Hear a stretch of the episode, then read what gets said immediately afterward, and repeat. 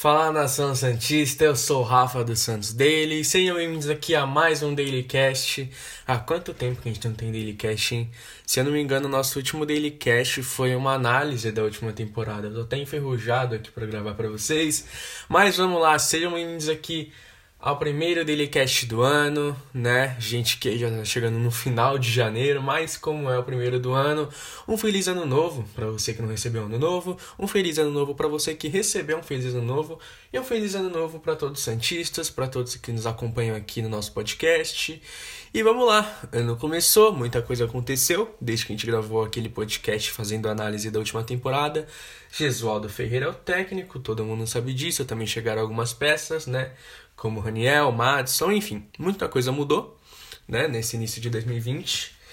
E é sobre isso que a gente vai falar, sobre a expectativa para a temporada 2020, né? A gente também vai dar uma falada sobre o Vanderlei no Grêmio. E qual que é o outro tema? São os desfalques, né, se eu não me engano, acho que é isso. Então vamos lá, vamos falar sobre a temporada aqui, sobre a expectativa para essa temporada de 2020. Bom, vamos lá. É, Expectativa, assim, pra temporada, é, a gente tem que primeiro, para pensar, isso eu tava falando até no meu Twitter, é, para quem segue o meu Twitter pessoal, é underline Rafael Belmonte. É, bom, eu tava falando que as comparações com o São Paulo e o Gesualdo são exageradas, são desnecessárias, mas eu entendo quem compara, sabe? Eu entendo, mesmo achando desnecessário, eu entendo o lado de quem de quem acaba comparando os dois, até porque o São Paulo, em um ano, ele deixou a marca dele, ele deixou o legado dele no Santos. E eu falo isso para alguns amigos, que o São Paulo deixou o legado dele no Santos e muita gente não concorda. Ah, ele ganhou o quê? O que, que ele fez no Santos? Com um ano, foi vice-campeão brasileiro e por isso ainda é usado por vários torcedores. Não é assim. O São Paulo deixou um legado. Deixou o legado daquele estilo de jogo e nos próximos anos, todos os técnicos novos que vierem pro Santos vão ser comparados ao São Paulo. Porque, na minha opinião, o São Paulo foi nosso melhor técnico pós-Murici. Eu tava conversando isso lá no. Não lembro em qual mídia social dos Santos dele, acho que foi no Twitter. E eu falei que o Paulo era assim o maior técnico pós-Murici. Teve gente que achou até que o Paulo era maior que o Murici, né? É que o Murici, pô, multicampeão por, pelo Santos, pelo São Paulo, mas assim, falaram, né, em relação ao estilo de jogo, essas coisas. Eu não concordo, né? De longe, Murici, pela história, enfim, não vamos entrar em outra comparação, né? A gente está comparando aqui Gesualdo e São Paulo e não vamos entrar na comparação São Paulo e Murici. Mas São Paulo foi sim o nosso melhor e maior técnico dos últimos anos. E por que eu falo desse legado deixado por ele? O legado deixado por ele, né, acho que um dos principais foi o, o a questão do, do goleiro. Ter que saber jogar com o pé. O goleiro o goleiro moderno hoje tem que saber jogar com os pés. Não adianta ser só um bom goleiro. Você tem que ser importante para a equipe, tem que dar ritmo de jogo para a equipe, tem que distribuir o jogo. E o São Paulo deixou esse legado. É, o maior legado né, disso, do, do goleiro ter jogar com o pé, talvez tenha sido a saída do Vanderlei, né, que é o nosso próximo tema. Só corrigindo aqui, o próximo tema, depois de Vanderlei no Grêmio, a gente vai falar sobre o elenco desse ano, tá? O elenco para 2020. Mas agora aqui falando ainda um pouquinho sobre o legado de São Paulo, é, o Vanderlei acabou saindo e o Santos acabou preferindo optar pelo Everson, né? Que é o goleiro que veio do Ceará, um goleiro que sabe jogar muito bem com os pés, não à toa, já fez um gol de falta na carreira, para quem não lembra. Né? Fez um gol de falta contra o Corinthians até, se não me engano, no Brasileirão de 2018. E o Everson é, talvez seja um dos principais goleiros do Brasil que, que tem essa qualidade, né, de saber jogar com os pés. E quando eu falo desse legado, eu falo que o São Paulo ele deixou um legado tão forte que até hoje, depois da saída dele, na época ele pediu, né, que isso acontecesse. E hoje, quando ele não está mais no Santos, mesmo assim isso ainda acontece, que foi o treinamento dos goleiros do Santos, da base, já começarem a treinar a saída de bola, já começarem a treinar jogar com os pés. E ele pediu isso na época, que as, que as categorias começassem a treinar isso, para os goleiros que vierem para frente já chegarem, né? Com, com essa qualidade, com essa função. Então, na época o São Paulo pediu isso, os goleiros ainda hoje treinam a saída de bola, ainda treinam, né, a qualidade ali do passe. Isso é muito importante. Você tem ideia do, da importância que é isso? Um treinador argentino que ficou um ano no Santos, não ganhou nada, né? Como, como muitos falam, só foi vice-campeão brasileiro. Ele pediu isso, né? Teve uma conversa ali com com a diretoria pediu isso e até hoje, mesmo ele não estando mais no Santos, os goleiros da base ainda treinam a qualidade do passe a pedido dele. Isso é algo espetacular, né? Os goleiros que vierem aí, né, na, nos próximos anos, nas próximas temporadas, os goleiros revelados pelo Santos já vão vir com essa qualidade, né, de, de saber jogar com o pé. Então, acho isso espetacular e mostra o legado que o São Paulo deixou. Mas o que a torcida tem que entender, o que todo mundo tem que entender, principalmente a mídia, é que o Gesualdo não é o Sampaoli. São estilos completamente diferentes. O Sampaoli veio da escola argentina, que foi a escola de quem? Do Bielsa, Pochettino, Simeone. Né? Os treinadores argentinos hoje são destaques nas principais equipes do mundo, né? Então o Sampaoli veio dessa escola, que é uma escola assim mais... Como eu posso dizer? Mais bela. Aquele futebol assim, sabe? Futebol hermano, toque de bola é, que a gente vê em principais trabalhos aí nos times do mundo, né? Que é a escola argentina de técnicos. Gesualdo não, Gesualdo é europeu, Gesualdo é português.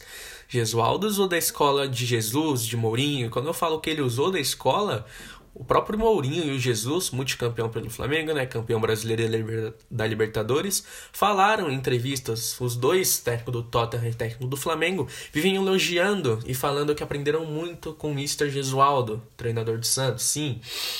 Então, Gesualdo hoje é uma referência, sempre foi uma referência, né, em Portugal, até porque ele chegou a treinar os três grandes de Portugal. Sporting, Porto e Benfica, né? Porto que inclusive eu gostaria de falar que foi né, um dos principais, se não principal time de Portugal na última década. Aquele Porto do Gesualdo que encantou muita gente. Se eu não me engano, foi esse Porto que ganhou a Euroleague. Um Porto com Falcão Garcia, se eu não me engano, Rames Rodrigues ali também, Quaresma, né, que estava sendo especulado no Santos, loucura isso. E, então era um Porto ali espetacular, que além de muitos talentos individuais, era comandado pelo professor Gesualdo, né, aquele Porto que encantou Portugal durante muito tempo. Né? Tivemos grandes times portugueses na última década, o Benfica, o Sporting também, né, do Cristiano ali. Então, Gesualdo foi uma foi considerado ali um deus em Portugal nos últimos anos por ser o treinador referência, ele era referência de todos, sabe? Então, Gesualdo vem dessa escola europeia, mais ali da escola portuguesa e tudo mais. Que são estilos de jogo completamente diferentes, como eu falei. Talvez a escola argentina. Argentine. Talvez a escola argentina valorize mais o toque de bola, valorize mais esse futebol arte, enquanto a portuguesa não. O Gesualdo lá na Europa ele é conhecido como o pai do 4-3-3, né? É um futebol assim mais que não deixa de ser ofensivo, mas é assim um time mais organizado, sabe? Tem as linhas ali da defesa, do meio-campo também que colaboram muito pro auxílio do time. Então, sim, cara, tem muitas diferenças, assim como a escola brasileira tem diferença da escola chilena, colombiana, escola portuguesa tem muita diferença da escola italiana, francesa, são estilos completamente diferentes, que às vezes a gente para e pensa que até podem ser iguais. Ah, mas o, o time do Sarri, que é aquele time da Juventus de toque de bola, né? O time do Conte, que também é um time que toca muita bola, Inter de Milão, não é parecido com com a escola espanhola do Guardiola, não. A gente pode parar pensar, não, mas são times que gostam da bola, são times que têm muita intensidade no ataque, mas não, né? Cada país tem sua escola de técnicos diferente, cada país tem suas referências, né?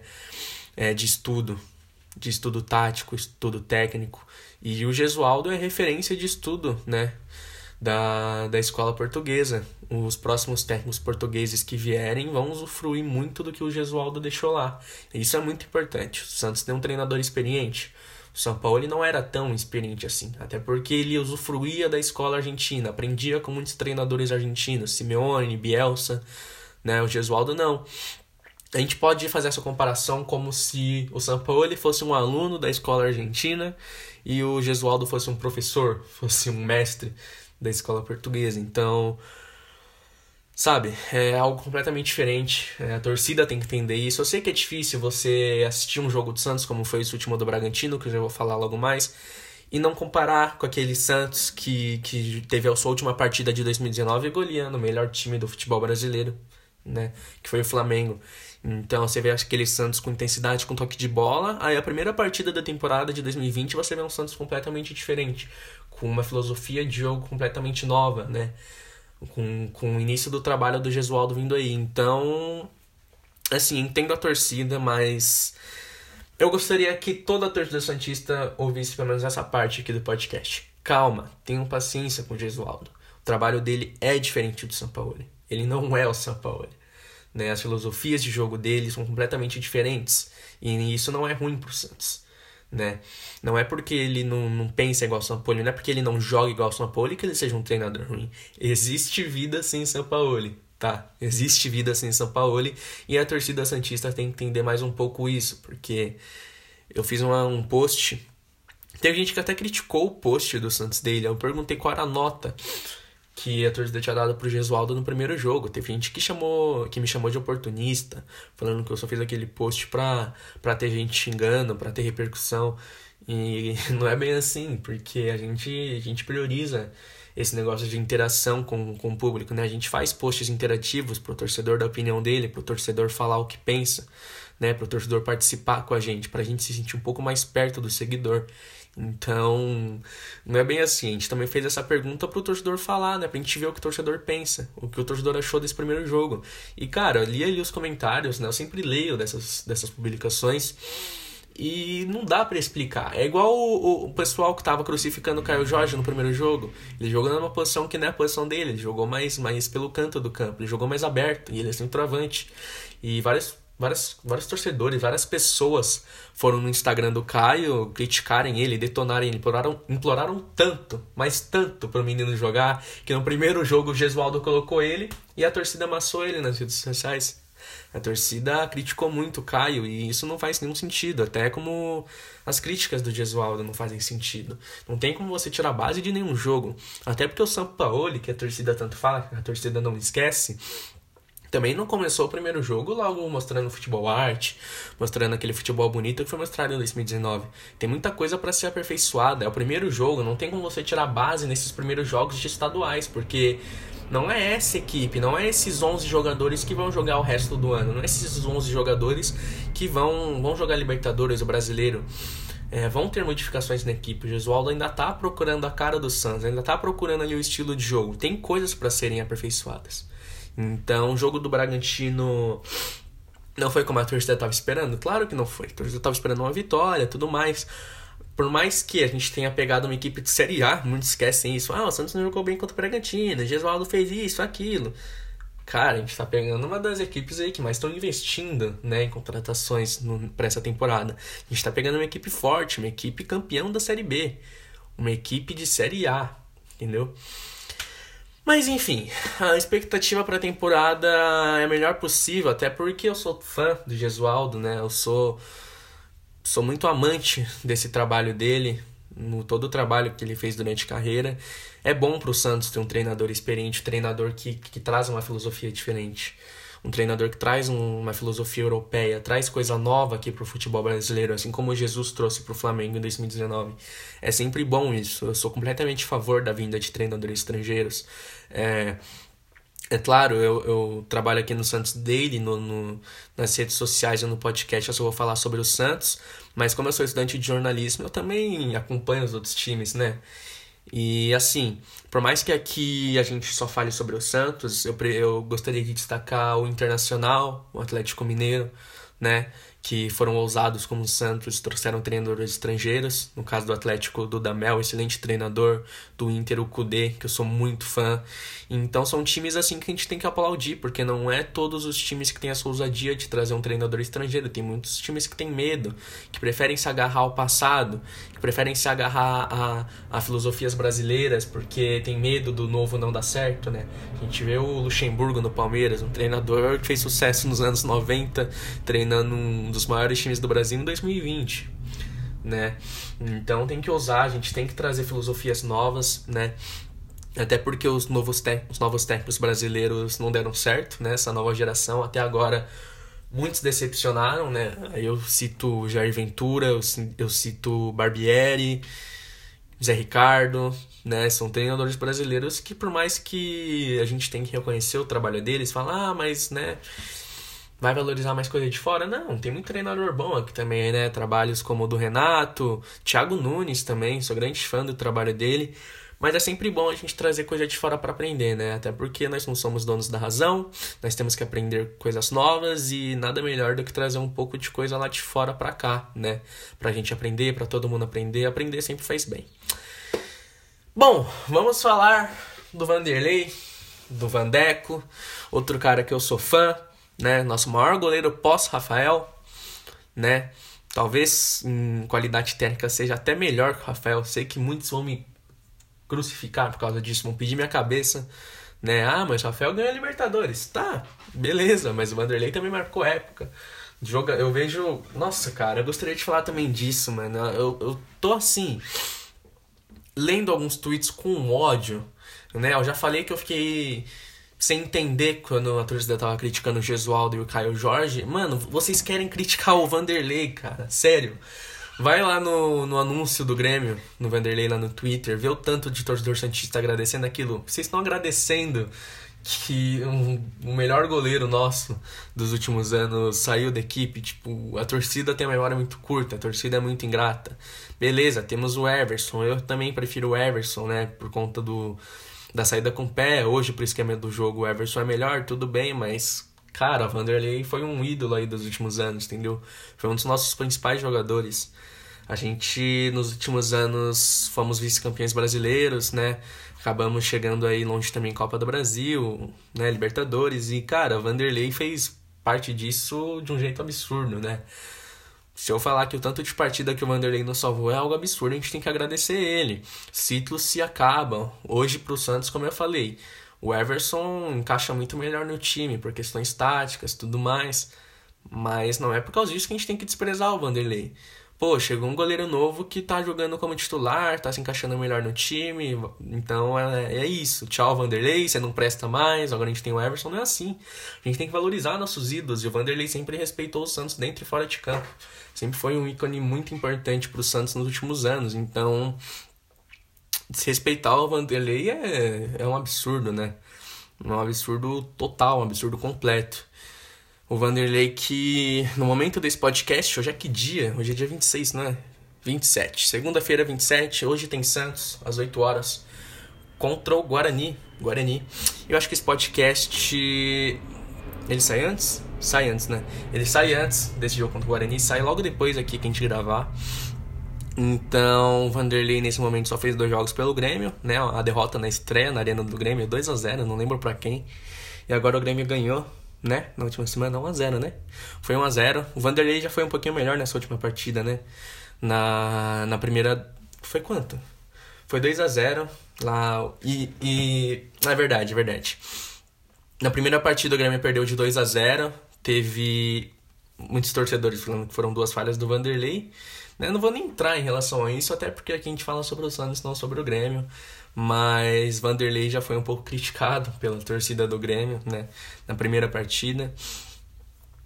Então, é um goleiro que a torcida tem que ter paciência, até porque era Paulo Vitor, era Paulo Vitor, né, o último goleiro do Grêmio na última temporada, então você pular de um patamar de Paulo Vitor para Vanderlei é espetacular. E assim, eu, eu torço pro sucesso do Vanderlei, eu tô torcendo muito pro sucesso dele no Grêmio né, que ele faça uma grande temporada, que ele seja feliz no Grêmio porque ele merece. Ele, como eu falei, ele sempre respeitou o Santos dentro e fora de campo. Ele sempre foi um excelente profissional, que sempre mostrou muito respeito, né? Então, o Vanderlei merece todo o sucesso do mundo, né? Que não seja contra o Santos.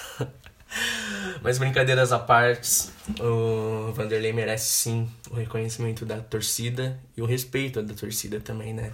Em primeiro lugar. Bom, falamos já sobre Vanderlei. Não tinha que falar, né, necessariamente sobre Vanderlei. Quem foi que teve a ideia de colocar essa pauta?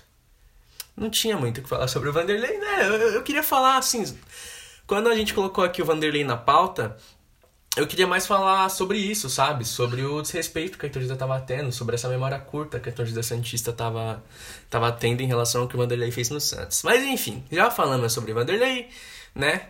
Já foi falado aqui. Agora vamos para a última pauta. Vamos falar sobre o elenco do Santos para 2020. Já foi falada a expectativa, né? Expectativa é que o Santos faça um grande 2020 com as ideias novas do Gesualdo. Vamos falar sobre o nosso elenco. Nosso elenco que até agora teve apenas dois reforços e provavelmente é isso que vai ter, né? Porque o Pérez mesmo já falou que o Santos não vai contratar muito esse ano. E até se você for parar para analisar as contratações de Raniel e Madison, foram contratações que vieram em trocas, né?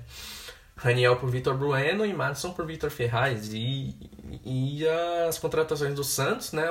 As novas negociações vão ser tudo assim. Porque o Pérez está certo, né? Nisso ele está certo. O Santos não pode fazer loucuras no mercado como fez na última temporada. Porque muita gente esquece que o Santos foi um dos times que mais gastou em contratações na última temporada. Né? Eu falei isso no último, no último podcast. E o Santos fez loucura. Esse ano não pode fazer tanta loucura assim, até porque a situação financeira não é das melhores. O Raniel veio numa troca, Madison veio numa troca e talvez as próximas contratações venham em trocas também. Se não vierem trocas, vão vir por um valor baixo, vão vir de jogadores que estão livres no mercado, né? Essa é a expectativa e isso é o correto. A gente não pode fazer loucura. Nomes como de quem está sendo sondado? Rodriguinho. Rodriguinho está sendo sondado. Quem mais? Não tem muito nome sendo sondado. Do Tassiano parece que também foi sondado aí nos últimos dias, né? Mas o mercado do Santos está bem parado, não tem nenhuma novidade sobre transferência, essas coisas né? Eu gosto muito do Raniel, cara. Desde a época que o Santos queria contratar ele do Cruzeiro. Eu sempre achei ele um jovem muito promissor. Sempre gostei muito dele no Cruzeiro, apesar dele não ter feito uma boa, uma boa passagem pelo São Paulo. Eu gosto muito do futebol do Raniel. Para mim, se ele começar a se desenvolver, começar a se aperfeiçoar ali, encaixar no estilo do Gesualdo, ele é o centroavante titular do Santos, sem dúvidas. O Uribe deve ser negociado, né? Se não for negociado, eu também espero que ele tenha um, um bom 2020. Nos últimos podcasts eu brincava te falando que era o pior jogador que eu já vi com a camisa do Santos. Mas, cara, o Uribe ele tem referência. Ele tem referência. Ele passou pelo Toluca, né? Passou por diversos times aqui da América do Sul, fez uma boa campanha né, na passagem dele no Flamengo. Assim, é um bom reserva, vai. É, é o melhor termo, né, que tem pro Uribe. Bom reserva. É um, um. Eu sim, é porque eu falo que o Uribe é reserva porque eu não sou muito fã do Sacha como centroavante, né? Ele foi o nosso último centroavante da última temporada, deixou muitos gols, se eu não me engano. Não sei se foi ele ou se foi o Sanches, o artilheiro da última temporada, mas do brasileiro eu sei que foi o Sacha, né? Sacha sabe jogar de centroavante, ele sabe fazer muito gol, né? Não que ele não seja um bom centroavante, mas assim, eu prefiro ele vindo mais do lado do campo e infiltrando, né? Fazendo ali um papel meio que de falso 9. poxa, gostaria muito de ver o Sasha jogando mais assim. Porque é completamente estilo dele, sério. Ele jogando assim mais pelas pontas. No Inter ele era ponta, né? Acho que no primeiro ano do Santos também, quando o ataque era Rodrigo, Sacha e Gabigol, o Sacha era ponta. E ele teve um ano muito bom de ponta, né? Ali com o Jair Ventura. Enfim, o Sacha é um atacante versátil que pode jogar em diversas posições. Ele pode vir um pouco mais de trás, ele pode jogar pela ponta, ele pode ser 9-9 mesmo. Então hoje, em tese, nós temos três centravantes, né? O Uribe, o Raniel e o Sacha. Como eu falei, eu, eu gosto muito, muito mesmo do Raniel. Espero que ele seja titular na temporada. Se ele jogar o que ele jogou no Cruzeiro, ele tem bola sim para ser titular no Santos.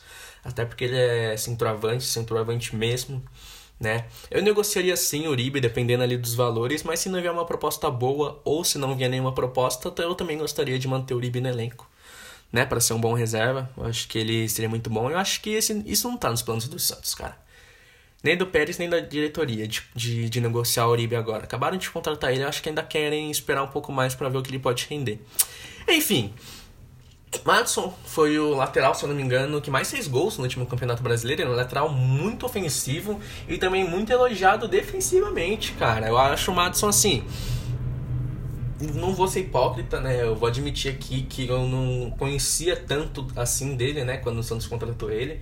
Mas é claro que, pelo fato de eu ser colunista do Santos, né? Lá no, no site Mercado do Futebol, do, do fato de eu falar sobre o Santos 24 horas no Santos dele e tudo mais eu tenho que pesquisar sobre os jogadores, né?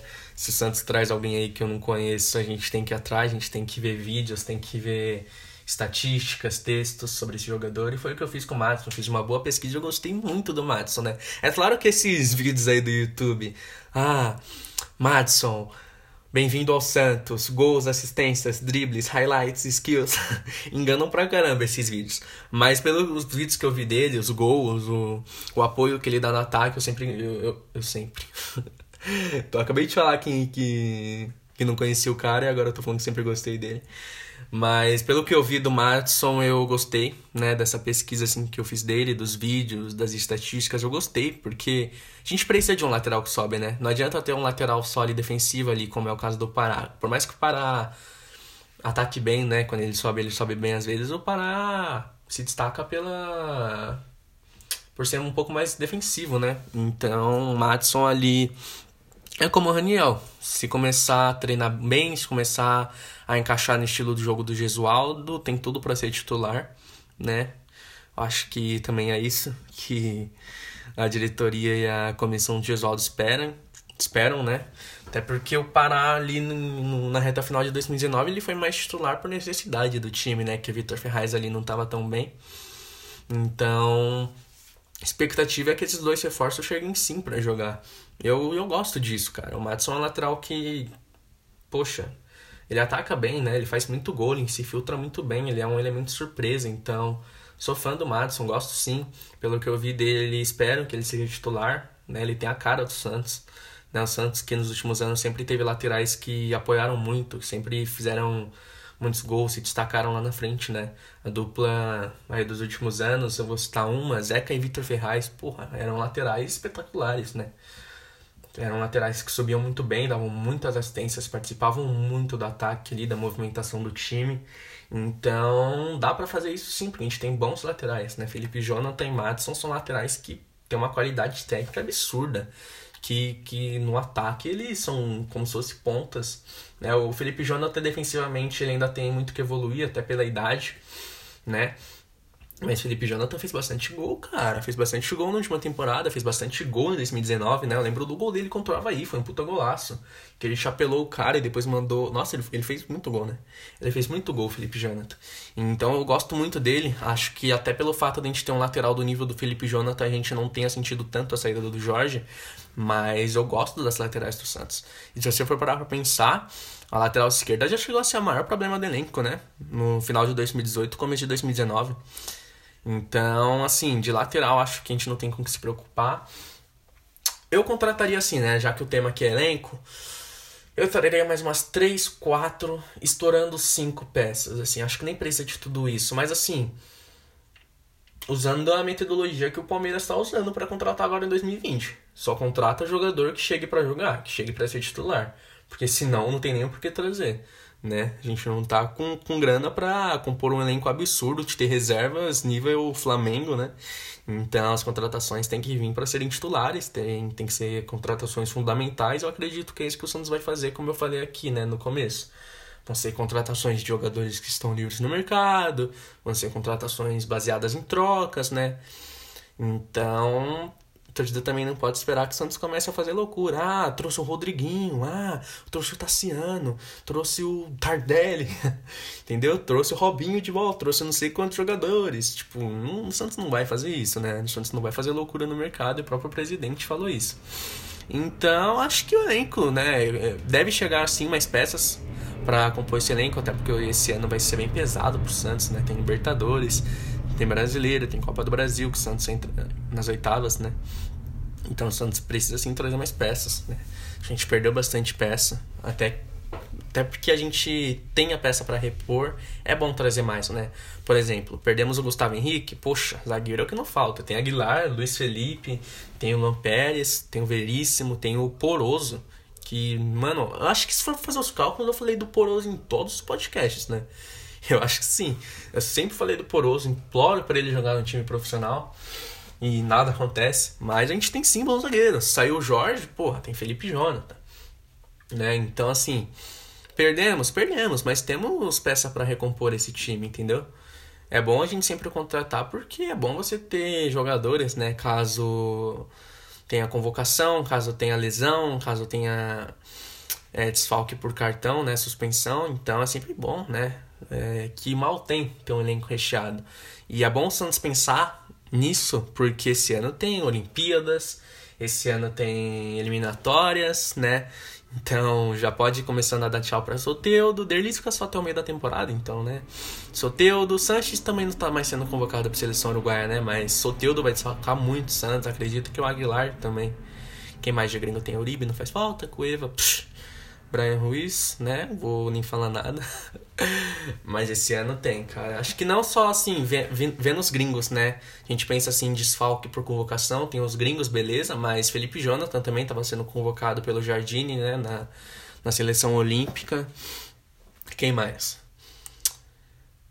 Caio Jorge, né? Nas seleções de base, então Vai ter desfalque. Eu não, eu não vou lembrar todos de cor agora, mas vai ter bastante desfalque sim esse ano, né? Tem Copa América também, é verdade. Tem Copa América esse ano.